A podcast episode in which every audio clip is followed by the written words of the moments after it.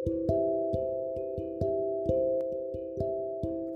あ、ただいま、ということで、久しぶりのオリベ、オリベラジオじゃない、横立てラジオです。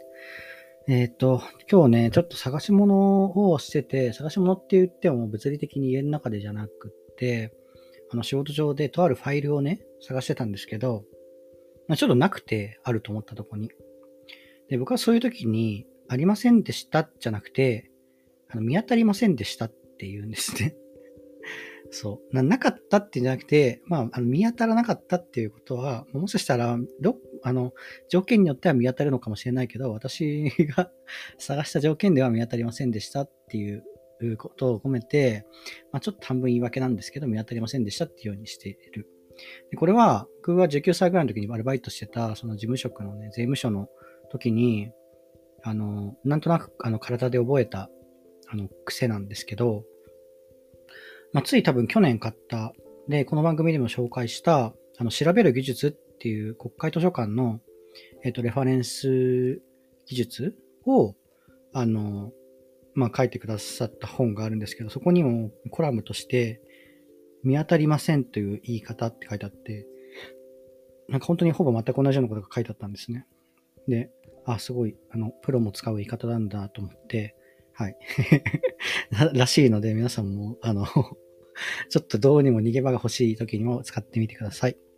はい。ということでですね。えー、っと あ、メモを用意してなかった。って言いながら時間を稼ぐ。えーこの番組はいろんな意味でマイノリティ30代内向人間の仕事や研究の感動もやまを発信していきます。そんな横軸、縦軸、様々な広がりから聞いてくださった方々の生活に奥行きを解放させていけたら嬉しい。そんなギルダウナーコンテンツです。はい。ということでですね。えーっと、まあなんか、えーっと、いろいろと忙しかったっていうか、まあ忙しかった時期もあったが、うーん、このラジオを撮る余裕が全くなかったかというとそんなことはないんだけど、まあやっぱりね、なんかここはある意味やっぱり帰ってくる場所なんで、そのバタバタしてる時にちょっと着なんか、あの、不時着したくなかったなという気持ちがあるので、はい。ちょっとこんなに時間が空いてしまいましたが、まあ引き続きね。でもね、もうちょっとね、なんか力を抜いて、あの、ラフにね、短時間でもいいからやっていこうと思いましたね。なんか毎回やっぱちょっとね、台本じゃないけど、まあ、みたいなのを作ろうと思ってたらやっぱそれ自分向かなかったんですよね。向か、前はね、前っていうかコロナ禍に1日、あの、10分話した時は、マジで本当に、あの、最初、録音ボタン押してから話す内容を決めるみたいな感じで、それで結構やれてたから、そっちの方が自分に向いてるんだと思い直して、はい、そんな感じでやろうと思いましたが、今回もね、10分ぐらいでちょっととりあえず終えようかなと思ってます。はい。だからまあ、あと5分ぐらい好き勝手話して、2分ぐらいでまとめて終われればいいかな。まあ、その方が聞きやすい人も多いですよね。その代わりちょっとこ、まあちゃんと更新回数をね、担保できるようにしたいなとか思っています。はい。まあね、あの、ここ最近が、えーっと、まあその、学校のね、中間発表みたいなのがあったりとかしてて、えーっと、うんそうそうそう、あの、まあ、それでバタバタしてたっていうのもあるんですけど、それは一旦、えー発表はね、まだなんですけど、提出が一旦落ち着いたから、うん。えっ、と、まあ、発表はもう、あと一旦それを、えっ、と、決まったものを発表するだけだから、まあ、そうね。で、その後さ、自分の研究があって、うん、ちょっと自分のテーマもね、なんか人人に一言で理解されにくいような話だから、ちゃんと説明を固めていかなきゃいけないなと思いつつね、なんか誰かに相談したりしたいけど、どうしようっていう感じなんだよな。まあね。はい。またちょっと固まったらあれだと思うんですけど、うん。まあでもね、これもなんか、とぼとぼとぼとぼ歩きながら、神田川沿いを歩いてた時に思いついた題材なんで、自分としてはね、結構、あの、あ、降りてきたっていう感じだったんですけど、はい。もうちょっとね、ちゃんと言えるように、胸を張って言えるようになったら、こちらでも共有できればと思います。でね、今回その調査をしていく中で、結構その地域の博物館とかね、あの、歴史館みたいなところに、まあ、とか図書館とかね、結構行ったんですけど、で、あの、結構そういう仕事をされてる同級生の人もいて、結構そういうなんかね、施設の使い方っていうのかな、を、ちゃん、ちゃんとね、なんか使い倒してて、あ、すごいんだなと思ったんですよね。なんか具体的に言うと、とある博物館の、えっと、になんか事前に連絡しといて、こうこういうことを聞きたくて、こういう資料があれば、えっと、過去のね、展示とかで、こういう資料とかパンフレットとかがあれば、あの、ご用意いただけるとありがたいですみたいなことを言うと、で、あの、まあ、そうそういうふうなリクエストをしたから、よかったら今日一緒に行きませんかって言われたんですね。僕は、なぜなら 僕はその、そこの博物館からすごい近いところに住んでたから、たまたま。そう。で、行ったら僕も、あの、巻き込んでもらって、あの、あ、だったら自分の研究ではこういうのがあるあると助かるんですけど、ありますかみたいな感じで聞いたら、それも、についても用意していただいて、やっぱ学芸員の方ってすごいんだなっていう感じですね。し、多分学芸員の方もそれが本文だから、全然手間とか思わずに、なんか動いていただいて、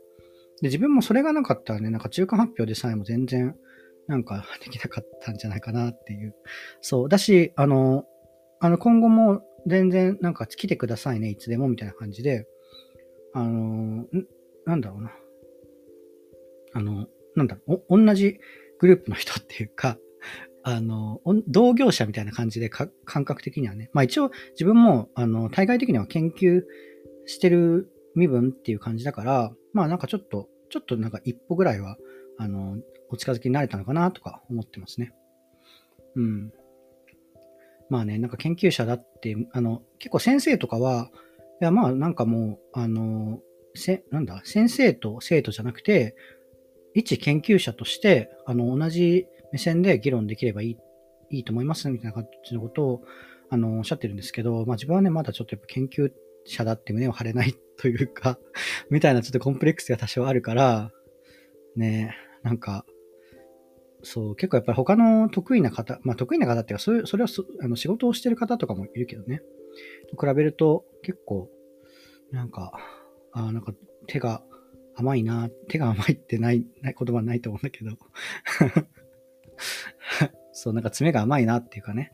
そう思うとこも結構あったりして、はい、落ち込むこともあったのですが、まあでもやっぱそういうところに声かけていただけたりとか、まあっていうのはちゃんとやろうとしてる人だっていうふうに理解してもらってるからかなとかも思うんで、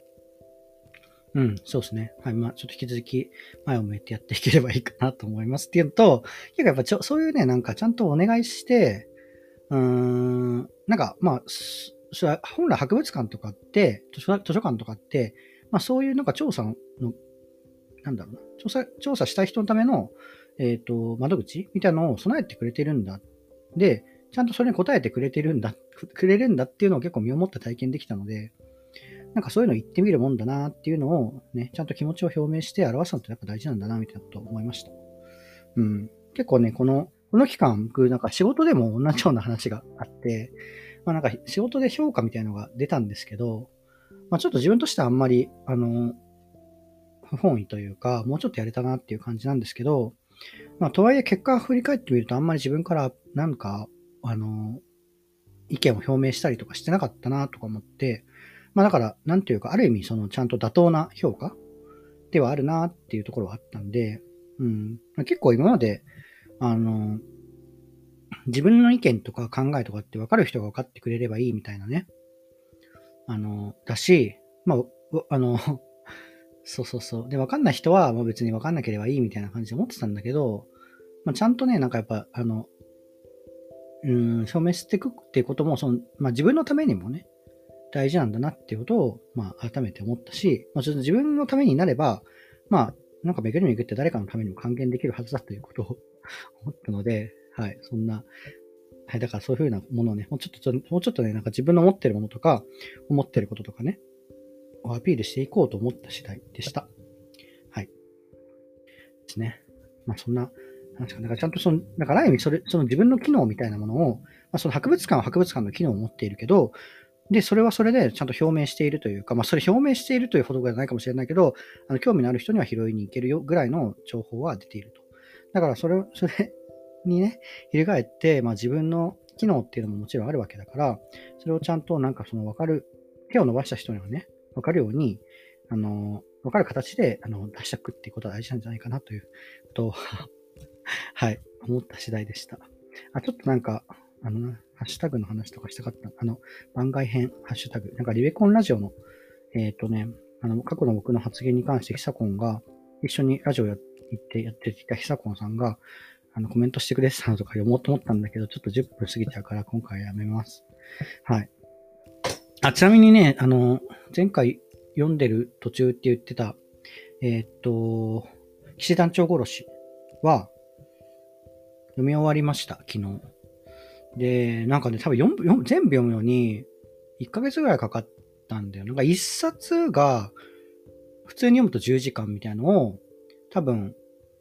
2、2、3倍速で読んで、それしかも夜にしか読まなかったんですよ。僕、なんか謎の制約で。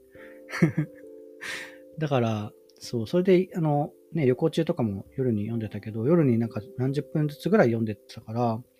結構、うん、不思議体験でしたね。ずっと、そう。だし、なんか話もすごい不思議で、なんかね、面白かったかっていうと、全然そんなにね、面白かったあまあ、最後の方はね、結構面白かったけど、面白かったっていうか、なんかちゃんと山があったんですけど、ほんと3 4, 4分の4、5分の4ぐらいずっとなんか平坦な話で、これ面白いのかなと思いながら読んでたけど、なんかそれを思いながらね、読んでたのが、結構なんか僕走るの、なんかもともと陸上部で、なんであんなんかあんなに単調な、なんか陸上部の人って何が楽しくて走ってるのってあの、よく聞かれてたんですけど、僕はなんか何にも考えないで済むのが好きだったんですね。結構その感覚に近いなと思いました。はい。まあ、ただその流れてくる音声とか景色とかだけに身を委ねるっていう楽しさっていうのはやっぱりある、ある、僕の中ではあったんですね。なんかそれに近いなと思いました。他のね、作品も読んでもらいたみたいなと思ったけど、あの、高橋一生の朗読っていうのは多分他にないのかなと思って、ちょっとそこは惜しいですね。はい。まあでもね、ちょっとああいうなんかちょっと反反ファンタジーみたいなのは、まあ、あの、好みではあったので、